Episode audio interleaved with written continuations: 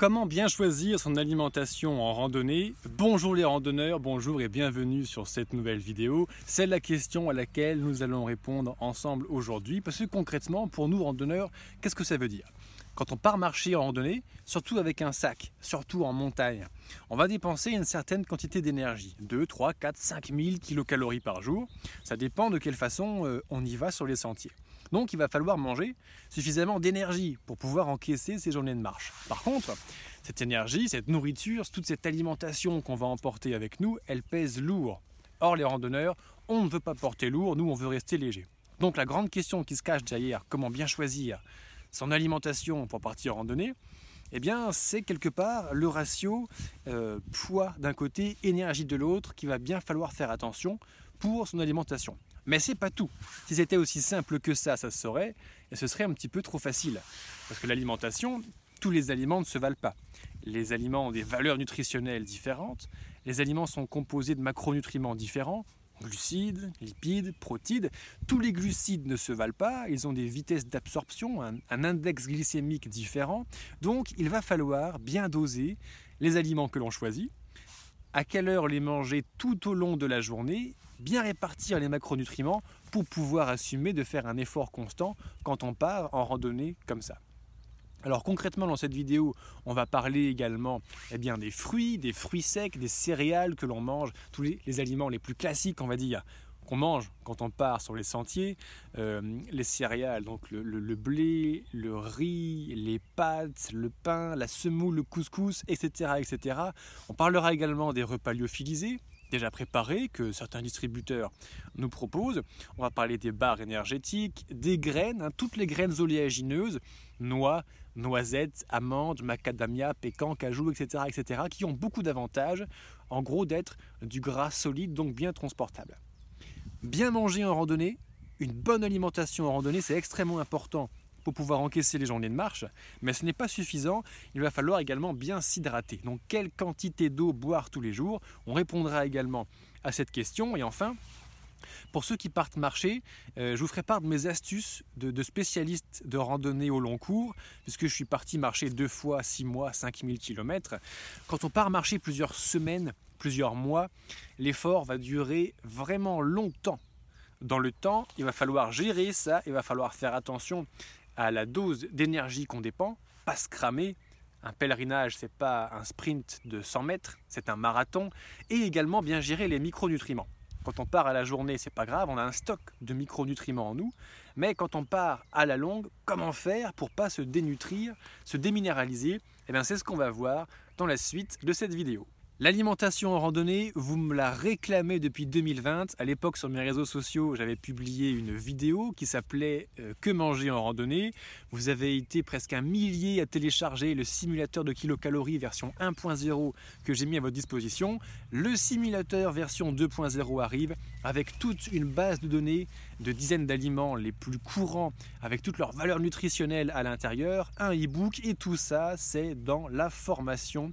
Alimentation en randonnée qui va sortir le 27 mars, aujourd'hui, pour fêter le lancement de cette formation qui était attendue depuis longtemps, eh bien un code promo, je vous offre 20%. Vous verrez tout le détail en description de cette vidéo. Au programme de cette formation vidéo, nous allons avoir tout d'abord une introduction pour présenter eh bien, les enjeux d'une bonne alimentation, que ce soit dans la randonnée d'ailleurs, ou bien dans la vie de tous les jours. Et pour ce faire, concrètement, on va reprendre en détail les fondamentaux. Les dépenses énergétiques, qu'est-ce que cela représente concrètement? C'est l'addition de trois choses. Le MB, le métabolisme de base, les efforts que l'on va faire, on y revient en détail dans un instant, et la thermorégulation. Alors, le métabolisme de base, le MB, c'est combien de calories dépense mon corps lorsque je suis au repos à rien faire? Alors pour cela, il y a, c'est une grande question hein, et que les scientifiques, les chercheurs essayent de chiffrer depuis des décennies maintenant, à travers euh, trois équations différentes dans le simulateur de kilocalories qui sera disponible au téléchargement euh, à l'intérieur du programme. Et eh bien, en fonction de votre taille, de votre poids, de votre âge, nous déterminerons ensemble quel est votre métabolisme de base. Ensuite, les efforts. Alors, dans cette formation sur l'alimentation à la randonnée, on va se focaliser sur les efforts. et j'ai constitué, j'ai créé un simulateur de kilocalories en fonction des efforts liés spécifiquement à la randonnée. Alors, ce n'est pas facile parce qu'il y a beaucoup de sources différentes, beaucoup de chiffres différents. J'ai fait la synthèse de tout ce que l'on peut trouver pour pouvoir faire ce simulateur qui vous dira, en fonction à nouveau de votre poids, votre âge, votre taille et des kilomètres que vous avez marché dans la journée, et du poids de votre sac dans le dos et de la somme de dénivelé éventuellement positif et négatif que vous avez fait dans la journée, qui pourra vous sortir un chiffrage approximatif du nombre de calories que vous avez dépensé. Ce qui sera très intéressant pour savoir combien de calories manger pour pouvoir encaisser la difficulté de la journée et produire l'effort tout du long de la journée. La troisième chose qu'il y a à l'intérieur des dépenses énergétiques totales, c'est bien entendu la thermorégulation. Il fait trop chaud, il fait trop froid. Le corps, en gros, il a 37,5 et soit par un processus de sudation, la sueur, soit de frisson et de thermogénèse, le corps va dépenser des calories pour pouvoir continuer à se maintenir à 37,5. Ça, ça peut chiffrer très vite très haut et c'est ce que nous verrons ensemble un petit peu plus dans le détail. Globalement, ce que je mange, les calories que je mange, c'est le robinet qui coule dans la baignoire. En dessous de la baignoire, il y a un trou. Évidemment, ce trou, c'est ce que je dépense. Donc le métabolisme de base, plus les efforts, plus la thermorégulation, comme nous venons de le voir dans cette petite synthèse. Et ce qui est entre les deux, le niveau d'eau dans la baignoire, qui descend ou qui remonte, eh bien, c'est notre gras. Donc si je mange plus que ce que je dépense, je grossis, je prends du gras. Et si je me dépense plus que ce que je mange, le niveau de gras diminue, je maigris, je perds de la masse grasse. Donc ça, ça va être important pour à nouveau la randonnée et également la vie de tous les jours, bien entendu. On parle de dépenses énergétiques, mais parlons-en un petit peu plus en détail maintenant. Les dépenses énergétiques liées à la pratique de la randonnée. Concrètement, comme on peut le voir dans les chiffres juste ici, une marche à la vitesse de 4 km/h, qui est la marche, la vitesse moyenne de marche des randonneurs qui ont d'ailleurs un tout petit peu tendance à marcher trop vite.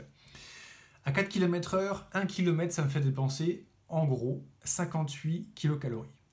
Avec un sac de 15 kg dans le dos, on monte à 88 calories, kilocalories. Et en montagne, avec un sac de 15 kg dans le dos, on arrive à 125 kcal. Ce qui fait que lorsque j'ai marché les 15 km dans ma journée de marche, en vérité, j'ai dépensé 900, 1300 ou 1900 kcal d'effort.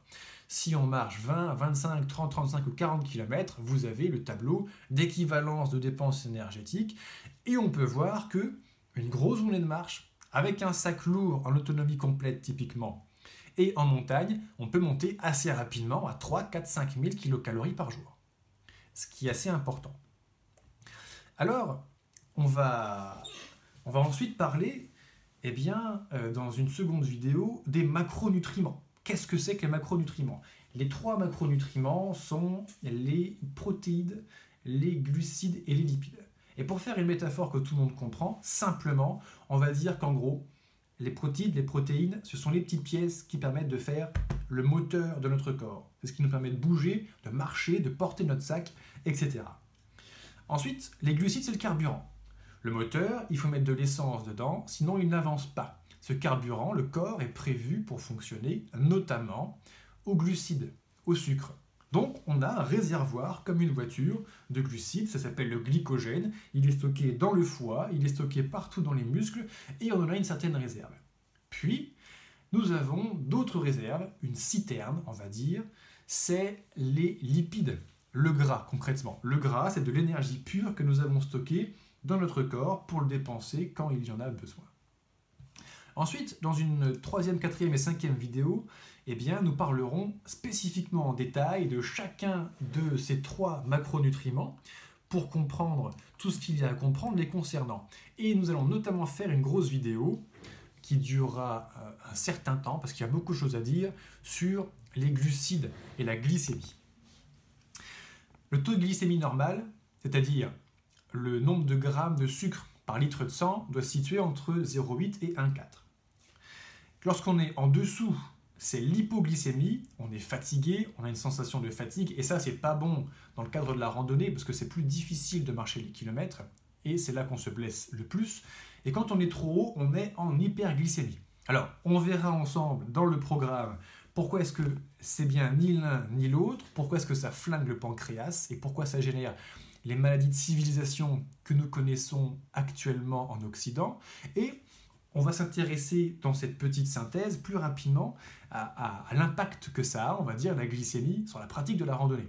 L'idéal, ce serait d'avoir toujours suffisamment de sucre dans le sang pour se sentir en forme.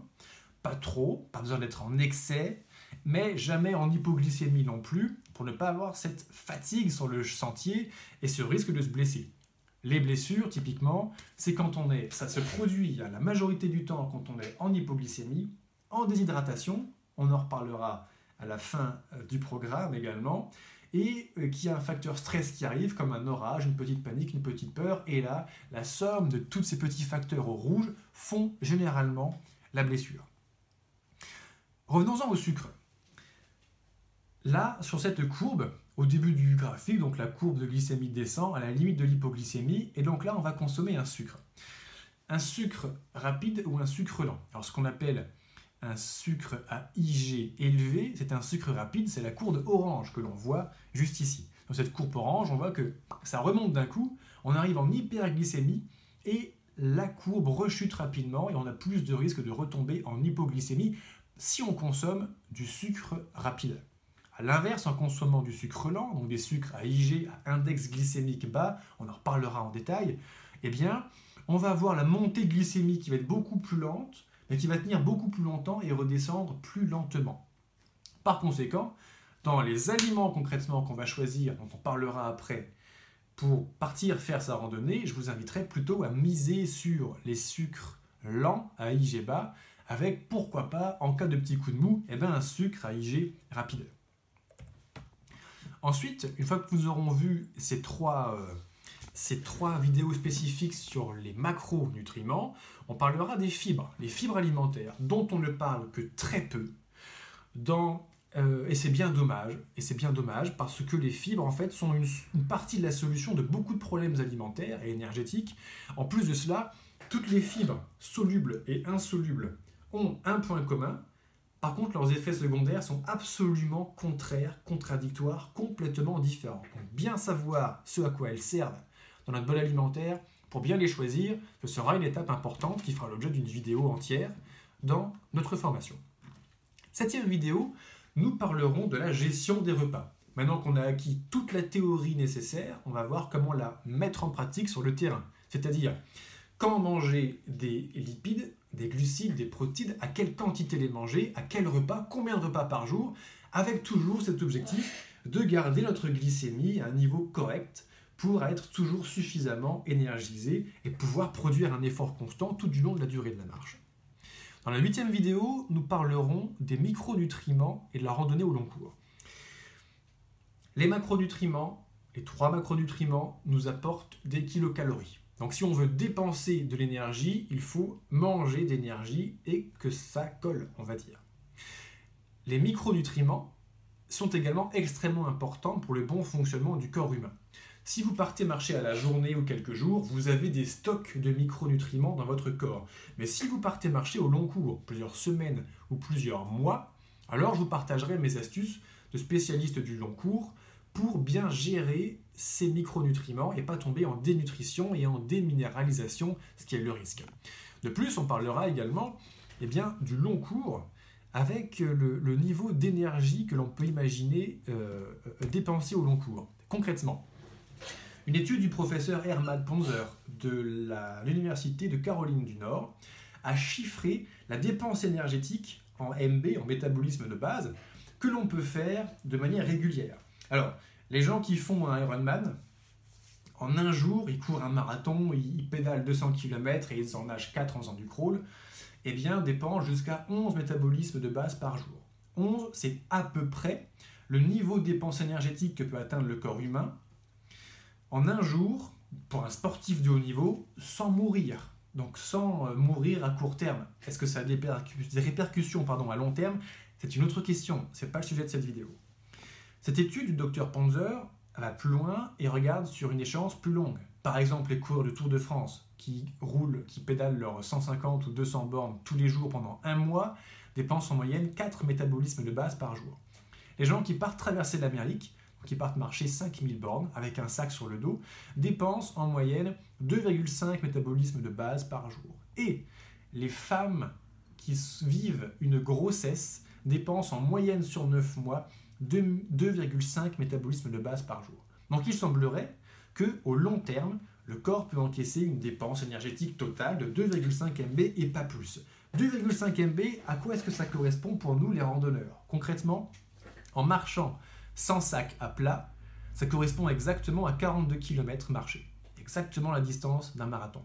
Avec un sac en autonomie, disons, de 15 kg dans le dos, on peut marcher tous les jours 26 km sans puiser au-delà de ce que le corps peut produire comme effort.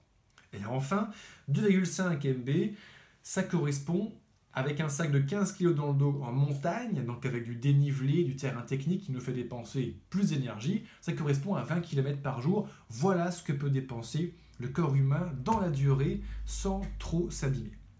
Alors on parlera évidemment suite à cela, à, cette, euh, à, la, la, micronutrition pardon, et à la rando au long cours, nous parlerons dans la neuvième vidéo des aliments à manger en randonnée. Donc vous aurez accès évidemment au simulateur de kilocalories, à l'intérieur duquel vous retrouvez une base de données privée de plusieurs dizaines d'aliments, les aliments les plus consommés en cas de randonnée, avec pour chacun d'entre eux l'apport énergétique, donc les kilocalories au 100 grammes, le taux de glucides, de lipides, de protéines, afin de pouvoir doser la répartition des macronutriments et la répartition énergétique tout du long de la journée. Vous verrez ça un petit peu plus en détail dans le simulateur une fois que vous l'aurez téléchargé. Dans la deuxième vidéo, on va parler de l'eau à boire. Quelle quantité d'eau boire C'est une question qui m'est très souvent posée. Pour faire court et finir rapidement cette synthèse, disons que pour une journée chaude, la majorité d'entre nous, on part marcher l'été, c'est là qu'il fait le plus chaud, le plus sec. Dans, dans le cas d'une journée chaude, il faudrait boire 3 à 4 gorgées d'eau, pas plus et pas moins, toutes les 15-20 minutes. évidemment, tout cela dépend de nombreux facteurs c'est un tout petit peu plus complexe que buvez 1,5 litre d'eau en bouteille par jour, évidemment. On verra ça en détail à l'occasion de cette vidéo.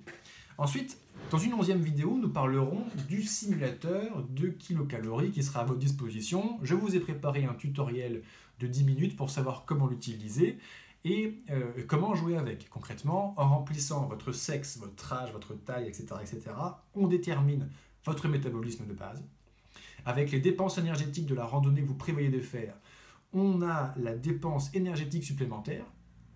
Et vis-à-vis de cela, on va mettre l'apport énergétique nécessaire pour pouvoir encaisser l'effort. Avec, si vous souhaitez perdre du poids par la pratique de la randonnée, ce qui est d'ailleurs une excellente idée, je vous félicite, vous verrez combien de poids vous pouvez perdre en pratiquant la randonnée. Et on verra ensemble la base de données privée donc de tous ces aliments. Enfin, euh, dans la, douzième euh, et, dernière vidéo, eh bien, nous parlerons ensemble, on fera une piqûre de rappel, on va dire une synthèse en trois minutes des trois heures de formation que nous aurons passé ensemble. Et ce sera une piqûre de rappel que je vous inviterai à vous injecter en intraveineuse euh, avant de partir en rando et une fois de temps en temps pour assimiler tout l'apport énergétique, tout l'apport plutôt théorique justement, qu'il y a à l'intérieur de ces trois heures. Vous allez voir, la formation est vraiment très dense. Tout ça, ça se passe dans le programme de formation vidéo Alimentation en randonnée, déjà disponible avec le code promo qui est à votre disposition pendant une semaine jusqu'à dimanche prochain. N'hésitez pas, tout ça se passe en cliquant sur le lien que vous retrouverez en dessous de cette publication.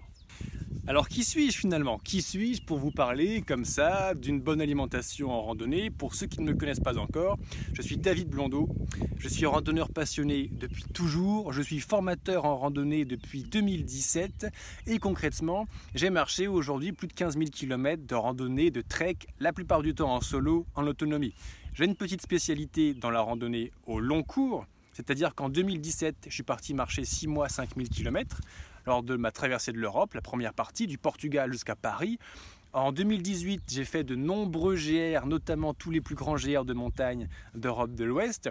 En 2019, je suis reparti finir ma traversée de l'Europe en partant de Paris pour aller jusqu'à Cap Nord, donc un autre 5000 bornes pendant 6 mois. Euh, pour ceux qui, qui, seraient intéressés de suivre cette aventure, concrètement, j'en ai fait un vlog. Je prenais ma caméra, comme aujourd'hui, je me filmais à l'époque, jour après jour, semaine après semaine de mes grandes marches. Tout ça est disponible eh sur ma chaîne YouTube David Blondeau. Cette formation alimentation en randonnée donne accès eh à 3 heures de vidéos privées réservées exclusivement aux membres du programme de formation. Ces 3 heures sont découpées en 12 vidéos différentes, thématisées, réparties de manière cohérente pour partir de la théorie jusqu'à l'application dans la pratique, avec le tutoriel à la fin pour savoir comment utiliser l'outil qui sera mis à votre disposition. Cet outil, justement, c'est le simulateur de kilocalories. À nouveau, il vous permettra, en fonction de votre situation personnelle, de savoir votre métabolisme de base et la dépense énergétique liée aux randonnées que vous prévoyez en fonction du nombre de kilomètres, le poids de votre sac, les dénivelés que vous allez parcourir. Ça, c'est la première partie. La deuxième partie, eh bien, représente le nombre l'apport énergétique de la nourriture que vous allez emporter avec vous. C'est un outil pour vous aider à gérer l'intendance avant de partir sur les sentiers, pour savoir combien de calories emporter, quel poids de nourriture emporter dans votre sac, et bien gérer la répartition glucides, lipides, protides à l'intérieur de vos aliments. Évidemment, en plus de cela, vous allez avoir accès eh bien, au e-book L'alimentation en randonnée, le e-book qui sera donc téléchargeable au format PDF, euh, un e-book de 26 pages qui va reprendre dans le détail tout ce que l'on va se dire ensemble pour pouvoir en faire une synthèse rapidement quand vous le voulez. Hein, ce e-book en 26 pages qui se terminera euh, qui se terminera avec un lexique qui reprend tous les termes techniques que nous aurons ensemble pour que vous sachiez où que vous en soyez dans l'avancement de la formation, pour que vous soyez où vous en êtes concrètement et pouvoir vous repérer. Ensuite, euh, dans le cadre de cette euh, formation vidéo, vous aurez évidemment accès à mon SAV par mail de 24 heures. Je réponds à toutes vos questions, toutes vos éventuelles questions complémentaires. Par expérience, vous êtes déjà plus de 1000 à m'avoir accordé votre confiance et je vous en remercie pour vous aider à vous préparer à faire vos randonnées, eh bien, j'ai assez peu finalement de SAV de questions. Pourquoi? Bah, Il me semble que mes formations sont complètes, d'excellents rapports qualité-prix, et que donc vous aurez vraiment tout le détail, tout ce qu'il faut savoir sur l'alimentation et la nutrition liées à la randonnée. De plus, la formation est garantie 100% satisfaction. Vous aurez accès à vie au programme.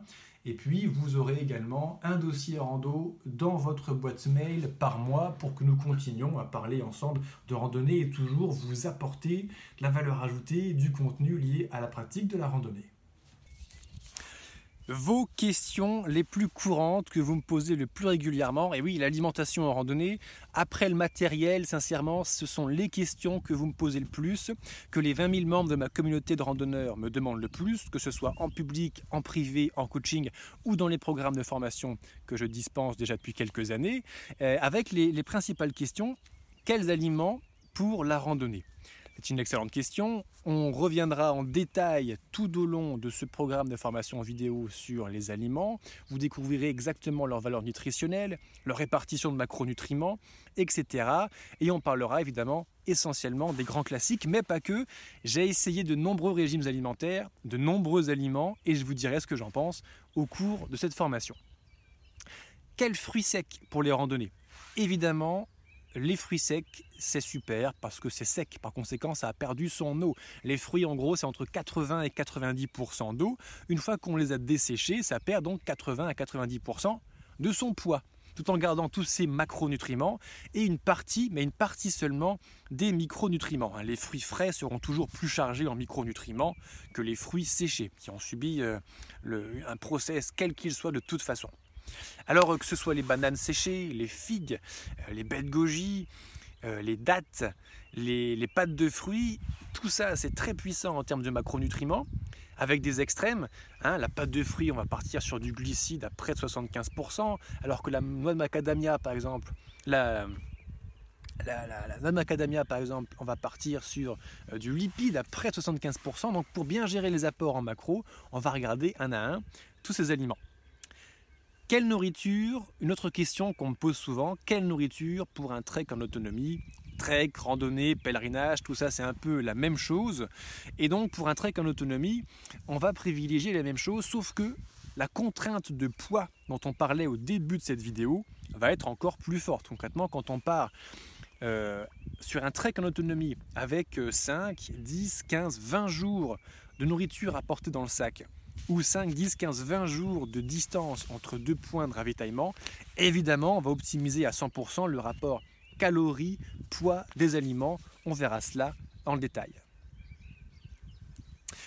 Comment se préparer pour une randonnée? Excellente question. Dans cette vidéo, on parle de l'alimentation en randonnée, c'est extrêmement important, mais il n'y a pas que ça. Bien se préparer en randonnée, c'est se donner les moyens, donc investir son temps, ses connaissances, son argent pour se donner les moyens de passer un bon moment sur les sentiers, sans se blesser, sans réveiller de blessures, et à faire le nombre de kilomètres que l'on prétend à faire. Je connais des gens qui traversent les Pyrénées sur un GR10 en marchant 15 à 18 km par jour. Très bien. J'en connais qui veulent faire leur GR20 en autonomie en 5 jours. Très bien. Ce qui est important, c'est d'avoir conscience du niveau de difficulté physique que ça nécessite, et donc de la préparation physique que ça nécessite, et ce que l'on peut réellement faire avec son corps. Donc une bonne préparation à la randonnée, à mon sens, c'est préparer son corps, bien choisir son matériel, le sac, les chaussures, la tente, le duvet, etc., etc. Bien préparer son alimentation à la randonnée et savoir organiser ses journées de marche afin de limiter au maximum les blessures, les orages et tous les petits pépins que l'on peut rencontrer quand on part sur les sentiers. Pour les gourmets, quel fromage manger quand on part en randonnée? Excellente question. Alors ça, c'est sincèrement une excellente question. Euh, c'est une question d'ordre autant de gastronomie que d'alimentation, voire peut-être même plus de gastronomie. Pour les gourmets, j'adore le fromage, j'adore goûter les fromages de pays dans tous les pays que j'ai traversés à pied, près d'une vingtaine maintenant. Il y a toujours un terroir, un savoir-faire qui est, qui est super partout où l'on part marcher, mais attention quand même, attention les ballons, parce que le fromage, dans une journée à 35 degrés, dans un sac de randonneur, qui est secoué à chaque pas derrière, ça peut mal finir. Ça me rappelle un fromage corse qui a fini à l'état entre liquide et gazeux au fond de mon sac sur le GR20, mais c'est une autre histoire. Privilégiez, plus sérieusement, les fromages à pâte dure qui vont mieux encaisser, ou si vous aimez la pâte molle, les fromages du type chaussé au moine ont une croûte tellement épaisse qu'ils peuvent encaisser à l'intérieur les chocs et la température. Et enfin, une dernière question, quelle quantité d'eau boire en randonnée? Oui, c'est une excellente question. Les aliments, c'est important, l'eau, c'est important, et c'est une question euh, complexe parce qu'elle prend plusieurs facteurs. La température, l'ensoleillement, le taux d'humidité, le vent, l'environnement qu'on a autour, est-ce qu'on a de la réflexion sur de la neige ou un océan, sur du sable blanc, est-ce qu'on a de la convection sur beaucoup, beaucoup, beaucoup de facteurs? Vont eh bien, euh, influencer le niveau de déshydratation et donc notre besoin de boire de l'eau pour récupérer. Mais en gros, gardez à l'esprit qu'il faut boire entre 1 et 5 litres d'eau par jour. On verra tout à l'heure un petit peu plus en détail. Alors pour profiter de toute cette formation sur l'alimentation à la randonnée avec 20% de remise spécialement pour l'offre de lancement du 27 mars 2022 jusqu'au 3 euh, avril 2022, 20% avec le code promo qui est juste en dessous, ALIM20, eh bien ça se passe tout de suite en cliquant sur le lien en description. Et en attendant de vous retrouver pour 3 heures de formation vidéo où vous allez apprendre tout ce qu'il y a à savoir sur l'alimentation en randonnée, je vous remercie d'avoir regardé cette vidéo. Si vous l'avez appréciée, si vous avez appris quelque chose, dans tous les cas, c'est le moment de me rétribuer, ne serait-ce qu'avec un pouce bleu et un commentaire pour me dire ce que vous avez apprécié. Si vous aimez ici, si vous aimez la randonnée, si vous êtes ici, c'est certainement que vous aimez la randonnée vous aussi. N'hésitez pas à vous abonner si ce n'est pas déjà fait pour toutes les deux semaines recevoir une vidéo ici sur les sentiers pour apprendre à bien préparer sa randonnée. Je vous remercie d'avoir regardé cette vidéo jusqu'à la fin et je vous dis à tout de suite dans le lien en description. A tout de suite.